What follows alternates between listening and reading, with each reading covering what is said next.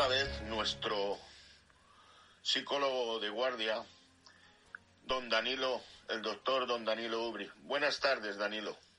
Buenas tardes, Agustín. De nuevo te agradezco la invitación a tu programa. Además te agradecemos nosotros que realmente nos estás dando una visión muy importante y tus predicciones eh, realmente se están cumpliendo todas. O sea que muy importante todo. Mira, te quiero decir lo siguiente. Vamos a empezar y te comento que la situación está realmente difícil, ¿verdad? Las previsiones que hacíamos hace tres meses te están quedando soletas, ¿no? Sí, sí, se están quedando obsoletas porque las previsiones que hicimos estaban siempre previstas en relación a la primera ola del COVID-19. Pero en esta segunda ola en la que estamos ahora, hay un panorama distinto eh, porque hay una serie de condiciones diferentes, como por ejemplo eh, que la situación mm, del virus se ha transformado, es decir, el virus que tenemos ahora es un virus diferente, una cepa diferente, que está resultando ser más mortífera que la primera. Pero, y, y esto eh, lo que está provocando es que contagio, para las personas que se contagian innegablemente, está siendo mucho más difícil, no solamente la recuperación, sino después de recuperarse, las lesiones, las secuelas que deja eh, este virus. Mm, también mm, nos sorprende que esta vez, en esta segunda ola, pues haya un aumento del nivel de resistencia de la gente eh, a seguir las normas dictadas por las autoridades sanitarias. Eh, no sé si será porque nos hemos relajado un poco más, que creyendo que habíamos superado el COVID, o que ese relajamiento ha sido también, puede ser por cansancio de las reglas de la nueva normalidad del virus y también por negacionismo, porque hay mucha gente que negaciona, que niega realmente la existencia del virus, lo cual está muy equivocado y son las personas que muchas veces cuando se contagian es cuando realmente ven los efectos que está produciendo el virus y que no, y que no se le estaba engañando. Mira, eh, ¿Tú crees que la sensación de preocupación, inquietud y desasosiego se está convirtiendo en miedo, verdad? Claro, la preocupación y el temor a enfrentarse o a enfermarse pueden traer consigo sentimientos, mm, ejemplo, de tristeza o algunos problemas para dormir y que pueden ser reacciones totalmente normales y asumibles ante situaciones como la de la pandemia. El impacto emocional que puede que, está produciendo esta, este miedo puede agravarse en algunas personas y, y, esto sucede cuando estas emociones mm, que al principio suelen ser normales, cuando son de menor escala de afectación, pero que cuando continúan de una manera persistente a través de los días, pues pueden provocar mucho más miedo y, dificultar a la gente el desarrollo de las actividades diarias. Mira, mm, te quería preguntar también que tú siempre has comentado lo de las nuevas normalidades que teníamos que vivir cada día e irnos adaptando. ¿Tú crees que la sociedad a esas nuevas normalidades no se, no se está adaptando bajo ningún concepto y por esto estamos teniendo situaciones realmente que son criticadas por todo el mundo y antisolidarias. Sí, es que, es que hay mucha gente que le ha costado cambiar sus hábitos y sus hábitos lúdicos y, de ocio y diversión. Eh, hay muchas personas también que han tenido intolerancia a la incertidumbre, lo que ha provocado en muchos casos la propagación de la pandemia, porque al, tener esa intolerancia a la incertidumbre, pues innegablemente se relajan con y se y se, y se exponen al riesgo del virus.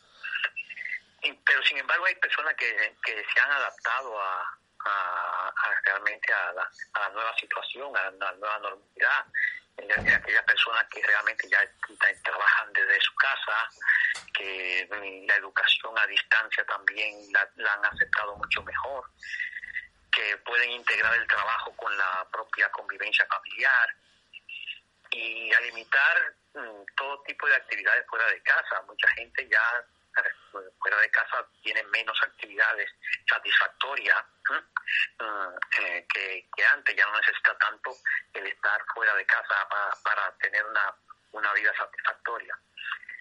Esto entre muchos otros aspectos que se han visto alterados. Pero hay mucha gente que ha valorado positivamente algunos de los cambios que hemos sufrido, eh, incluyendo las de esta nueva forma de vida. y yo estoy seguro que una vez que haya eh, terminado esta terrible situación, podemos quedarnos con, con aquellos cambios positivos en lo social y en lo ambiental que, que hemos aprendido con esta, con esta pandemia.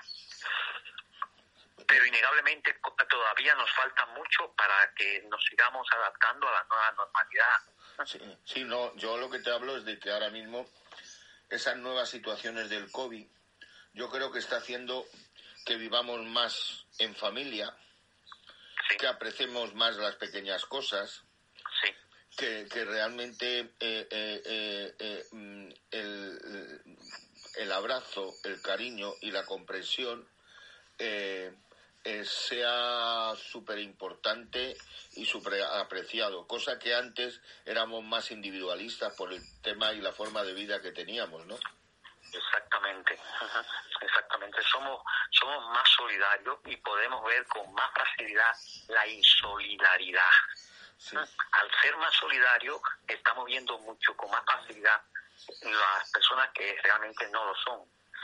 Y lo que realmente también estamos valorando son aquellas personas que están siendo responsables frente a la situación de la pandemia y aquellos que no lo están siendo.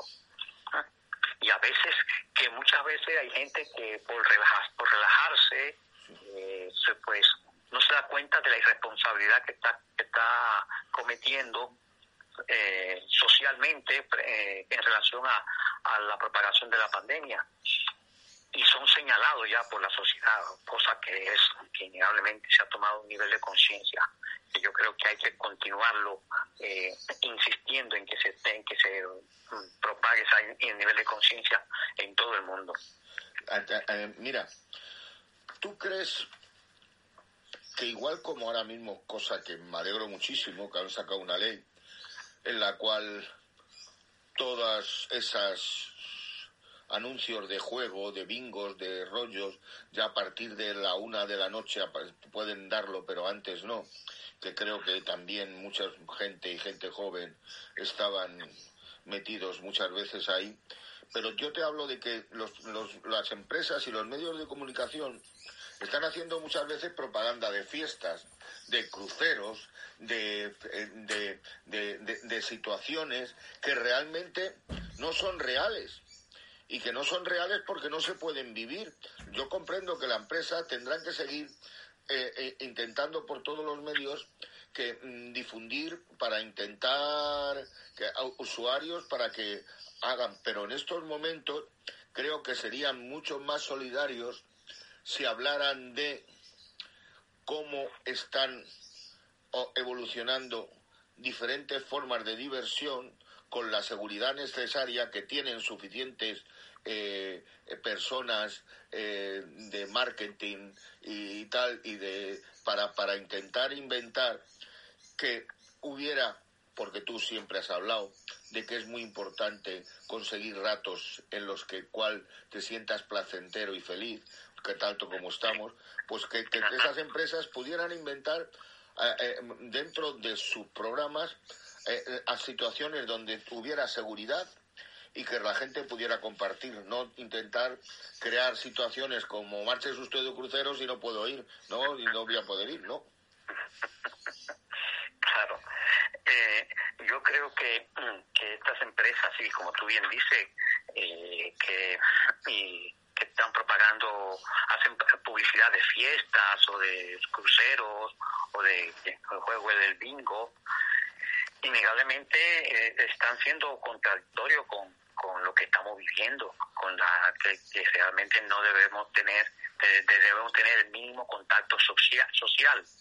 Porque lo que se trata con, en, este, en esta pandemia es de evitar el contacto, el mayor contacto social, el estar en grupos, estar en, en, reuniones de, o, en, o en sala de fiestas, porque esta contradicción que en, muchos muchos gobiernos de Europa sobre todo y de y muchas comunidades de España eh, le están intentando resolver esta contradicción y lo resuelven de la manera de, de, restringir eh, todo tipo de actividad que no sea necesaria. Es decir, y de esta manera, al restringir esa, toda la actividad que no sea necesaria, de ocio sobre todo, pues innegablemente están, están poniéndole coto o limitación a esta publicidad de estos organizadores, de estas empresas que organizan esas fiestas y que realmente yo como tú entiendo muy bien que ellos tienen que seguir viviendo y tienen que seguir produciendo eh, económicamente, pero ante la salud fundamentalmente, que es lo principal, eh, la economía queda en un segundo lugar. Eh, ahora te, te voy a preguntar que los mayores están siguiéndose contagiando. Y, y, hay muchos familiares que han tenido, y en la Orola no, no se contagiaron. Y ahora la frustración de esos familiares que, que, ven que no pueden hacer nada y, y, por el, y tienen una cantidad de desánimo eso se puede convertir en conformismo, se puede convertir, porque hay muchas veces que las situaciones extremas, de tanto vivirlas, se convierten casi en naturales, ¿no? O sea, cotidianas. ¿Esto puede llegar a ser? Sí, pero esto es una, eh, si llega a ser eso, eh, es pasajero también, porque la repercusión que tiene estas situaciones eh, quedan y la verdad es que son lamentables, son lamentables. En relación a eso, yo creo que, que la gente lo que intenta realmente es que ante el miedo que tienen a la enfermedad del virus o a la muerte de un familiar, eh, eh, o la incertidumbre que se puede tener frente al futuro, todo esto que produce mucha ansiedad y mucho estrés y sin embargo cuando ocurre una de esas cosas posiblemente en un momento determinado eh, mm, se sienta un poco aliviado de la ansiedad que tiene y entonces vea esto, viva esto como un conformismo en ese momento, pero que es pasajero, porque el dolor que deja o la, o la herida que deja está ahí y, se, y vuelve a aparecer en otro momento. Mira, Danilo, hablando de frustración, yo como sabes, pues ya tengo 72 años, además se lo digo a nuestros oyentes, y que no pueda vivir mi resta final disfrutando de mi familia y de mis aficiones, y no sé realmente cuándo podré hacerlo, esto me está causando, y, de hecho, esto ha sido comentado ya a raíz de que se me empecé a pensarlo lo he hablado con varias personas más o menos mayores y todos piensan lo mismo. Todos están con la misma situación en que realmente esa, esta situación en que no sabemos cuándo va a poder terminar nos está creando una tristeza bastante grande.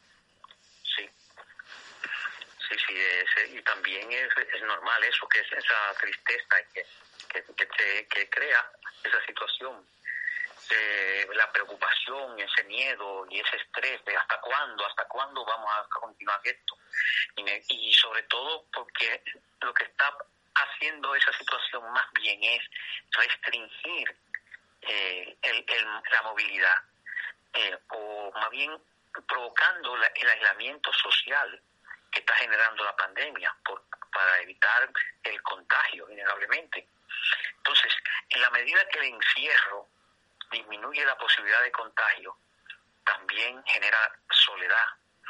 Y, ese aislamiento social que produce, es decir, ese aislamiento social que significa la pérdida de la rutina habitual, eh, las actividades del hogar, del trabajo, de la escuela, así como actividades físicas y de esparcimiento, pues esta, este aislamiento social que innegablemente que se prolonga con, en el tiempo, pues hacen que la gente se desespere y diga que se viva con pesimismo ya la situación en futura. Es también normal. Me atiende, pero, pero esto también es producido porque imagínate que, por ejemplo, yo tengo una dolencia médica y me tienen que operar. Estoy esperando a que me operen, pero cuando me dicen la fecha de la operación, yo tengo una sensación de alegría, miedo porque me van a operar, pero realmente de felicidad porque voy a terminar con mi situación. En este caso, no tenemos ni fecha, ni sitio, ni dónde, ni cómo. Y yo creo que eso es lo que más eh, estamos teniendo, eh, eh, vamos, que estamos llevando muy mal. Pero no creo ya incluso nosotros, sino todas las personas, no los mayores, sino todas las personas. Claro, porque crea mucho más incertidumbre el no saber la fecha de la operación y sobre todo si lo que si lo que tiene la persona lo vive que no sabe si realmente puede estar así mucho tiempo con esa dolencia o esa o, esa o esa enfermedad. Y la y luego además que tú dices que por un lado te produce alivio saber la fecha de, que te, van a operar también te, además de producirte alivio te produce preocupación porque dice cómo saldrá la operación y en un hospital donde hay enfermos de virus y, tiene, y tendrán miedo porque te no querer contagiarte durante la operación o durante la estancia en el hospital. Toda esta, toda esta situación, vuelvo y te digo, que es una situación que de, mucha preocupación y de mucho estrés, que pero lo que dijo es que hay que saber asumir estas situaciones y, poner un poco de voluntad y, de, y tener esperanza y fe de que las cosas van a seguir adelante. Mira, atiende. Nos comentabas en anteriores entrevistas las consecuencias orgánicas y mentales que esta pandemia traería. Y es verdad, como tú decías, que los divorcios, los suicidios, las depresiones, el estado de irritabilidad de mucha gente y junto a los miedos y la falta de afectividad en la sociedad está creando una situación rara es verdad que cada día esto se irá multiplicando por la situación de intranquilidad y de informaciones contradictorias que tenemos y hasta dónde va a llegar la gravedad de estas y cuáles pueden ser las consecuencias. Sí. Mira, mm, eh, una de, las, una de las consecuencias que puede haber es que se está visualizando ya un aumento de las enfermedades mentales y de las recaídas en personas con problemas asociado a la pandemia, ya que durante en la pandemia mucha gente ha perdido, por ejemplo, el trabajo o ha tenido sentimientos de soledad o se encuentra solo realmente y también que le, ha, le han afectado la, la rutina de vida que llevaba. se sabe muy bien que esta pandemia es una fuente potencial de traumatización directa e indirectamente también y se enfatiza mm, más eh, cuando uno ve que realmente, eh, eh, leyendo algunos informes de, algunos suicidios, suicidios, esos casos de suicidio que están relacionados con el miedo a contraer el COVID-19.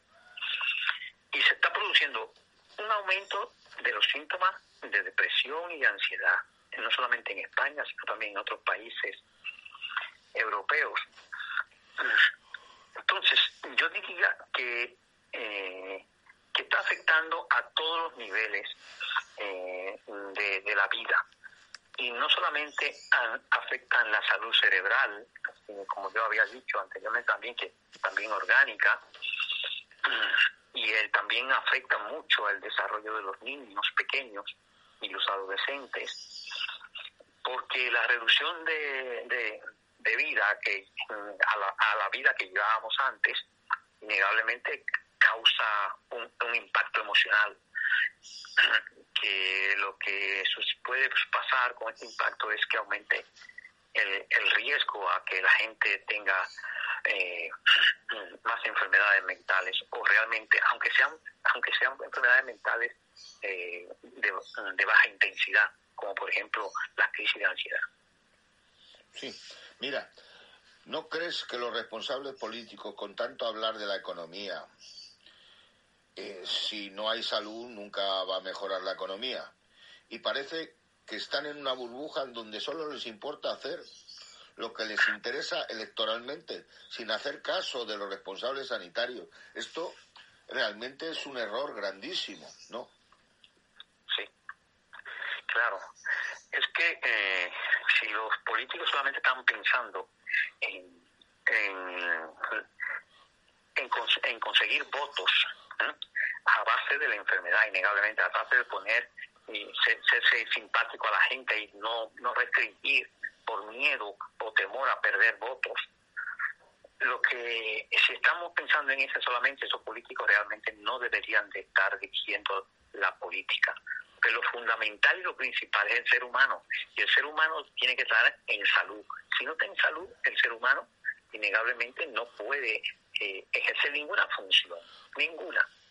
Y recuerdo que esta situación política Mm, que nos ha tocado muchas veces en muchos países con políticos que no tienen ni la mínima empatía para, para lo que está sucediendo con, en relación al, con, a la pandemia. Y eso es peligrosísimo, y ya lo estamos viendo los resultados que están sucediendo con, en esos países donde esos políticos no tienen la mínima empatía de lo que está sucediendo con el Perdón, perdón que te corte. Eh, ah. Tú date cuenta lo que pasó en Francia. Cuando el, el, dirigente se, se, contagió y estuvo 15 días casi muy fastidiado en la, en, la UCI, ha cambiado completamente las decisiones de, de con respecto al COVID. es que es terrible. Hasta que no lo ven en su... Eh, eh, mm, personalmente no, no reaccionan y, y no toman eh, eh, por lo menos esas decisiones que creo que son justas. En Inglaterra, ¿tú te refieres a Inglaterra? En Inglaterra, perdón, sí, en Inglaterra. Sí, Inglaterra, Brasil, Estados Unidos, a, los tres políticos más negacionistas le ocurrió que realmente ocurrió el COVID y a partir de ahí han tenido, algunos han tenido un cambio radical, pero otros han tenido un mínimo cambio en relación a, una prepotencia, una prepotencia, más que... Ah, sí, sí, sí. Que, como que puedo con todo, ¿no? Mira, también queríamos hablar, si no nos podemos olvidar de los sanitarios, los médicos, los enfermeros, comentábamos antes que podían caer en una situación mental por la dureza de la tensión diaria que viven y es muy difícil aguantar durante tanto tiempo. Yo tengo testimonios, de, testimonios, perdón, del médico de urgencias que estuvo con nosotros, Marcelo Ceballos. De hecho, hablamos mm, habitualmente. Y me dice que están cayendo muchos compañeros por problemas de enfermedades de depresión, de cansancio extremo, de cefaleas, de problemas del aparato digestivo. ¿Qué, qué puede pasar si la falta de esos sanitarios no tenemos? ¿Y cuánto crees tú que pueden seguir aguantando este ritmo frenético? Porque ya no estamos hablando de una segunda ola. Es que están diciendo, hoy en el mismo en la televisión, ha habido una persona del CSIC, del, del, Centro de Investigaciones Científicas, que ha hablado muy bien y ha dicho que esto va a ser igual como una senoide de corriente alterna, que va a haber subidas y bajadas, subidas y bajadas, subidas y bajadas, y que realmente lo que tendríamos que tratar es cada vez que las subidas fueran menos y que, y, que duraban el menos tiempo posible, pero que no creamos que solo por erradicar esta segunda ola, no, el virus no va a seguir atacando. Entonces, ¿hasta cuándo tú psicológicamente crees que una persona pueda aguantar donde muchos están haciendo pues la friolera de 60 horas a la semana o más, eh, eh, atendiendo a personas en, un estado de tensión terrible y, de, y de completamente de preocupación. Mm, mira, mm, es que eh, la población de médicos, innegablemente, que están en primera línea, sobre todo, eh, son los que más están sufriendo de todos los trabajos que hay ahora mismo, los que más están sufriendo, innegablemente, esta segunda ola de, y, la, primera también la sufrieron y se están innegablemente contaminando por el riesgo que están corriendo. Pero yo creo que si no se toman medidas eficientes de contratar más personal sanitario, de reforzar la sanidad en, en cuanto a proteger a los médicos y enfermeras y, demás sanitarios de esta de, de, de esta de esta contaminación del COVID, innegablemente yo creo que la población va a sufrirlo muy muy profundamente y muy gravemente. ¿eh? Es, yo, eh, hasta ahora están mm, manteniendo eh, a, cierto nivel de, de, profesionales sanitarios. Pero si esos profesionales sanitarios que están al frente, en primera línea, empiezan a contaminarse y realmente y, pueden ir desapareciendo de la primera línea, eh, porque estar en su casa o en la recuperación en el hospital, lo van a sufrir, lo vamos a sufrir nosotros, la población general, lo va, lo va a sufrir bastante. Eso es lo que yo digo. Por lo tanto, los políticos tienen que ponerse las pilas en ese sentido. Yo lo digo realmente que tienen que tomar decisiones en contratar en la contratación de más médicos y en la protección de la, los médicos que están trabajando y, y todo el personal sanitario.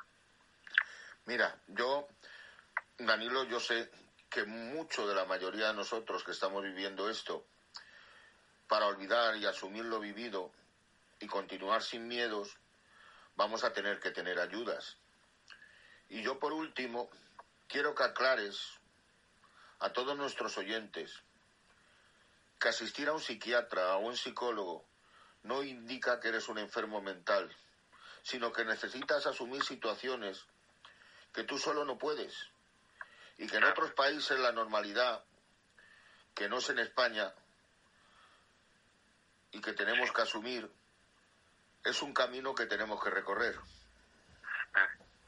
Sí. Yo, yo eh, innegablemente que todos necesitamos herramientas para poder afrontar eh, eh, esta pandemia. Mm, yo indicaré algunas, algunas de las herramientas que puede haber Mm, por ejemplo, vamos a poner en positivo eh, eh, la ventaja que tenemos ahora de que estamos más equipados que nunca eh, para mantener, por ejemplo, relaciones sociales a distancia, como, es la tecnología. La tecnología está ayudando mucho a las personas a mantenerse cercanas, sobre todo en, en, esto, en estos momentos que estamos viviendo, donde estamos de distanciamiento físico de muchos familiares y de muchos amigos. Eh, y para no perder esa comunicación con la familia, con los amigos, eh, podemos recomendar a las videollamadas, por ejemplo, que son una gran herramienta para mantenernos conectados y sentirnos cercanos a pesar de, estar distanciados. Mm, ya que a través de, de, una, de una videollamada pues nos permite poder ver los comportamientos no verbales de la persona, los gestos, eh, los mensajes de voz, etcétera, etcétera, y, los cariños que nos enviamos, los afectos que nos dan. También a nivel personal, yo creo que todos, todos debemos, cuando tengamos, eh, de reconocer las emociones y aceptar las emociones que tengamos, si es de tristeza, si es de alegría, si es de, de duda, si es de, de realmente de impaciencia o de, de, intolerancia en muchas ocasiones, pues es importante que esas, se reconozcan esas emociones y la compartan con una persona de confianza. Eh, también tenemos que evitar saturarnos de información y buscar fuentes confiables. Se debe elegir también mm, ciertas horas del día para mantenerse informado, pero no estar informado, no, estar todo el día eh, informándose. Tenemos que establecer una rutina y mantener una estructura en la cual eh, quien tiene el control de lo que hace y cuando lo hace eh, tenga mayor conciencia de sí mismo. Otro aspecto importante es la alimentación, que por ejemplo hay que beber suficiente agua, eh, hay que tener un descanso necesario eh, para darse tiempo para poder mm, descansar y, estar más activo el resto del día.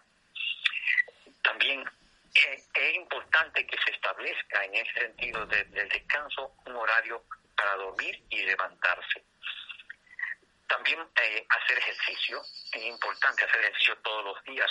Yo recomendaría, sobre todo a las personas mucho más mayores, que mm, durante, eh, mantengan durante la semana con por lo menos unos, unos 300 minutos 300 minutos lo que recomienda, creo que la Organización Mundial de la Salud, de actividad. 300 minutos, que vienen siendo como una hora diaria de actividad, eh, de ejercicio o de, actividad, realmente.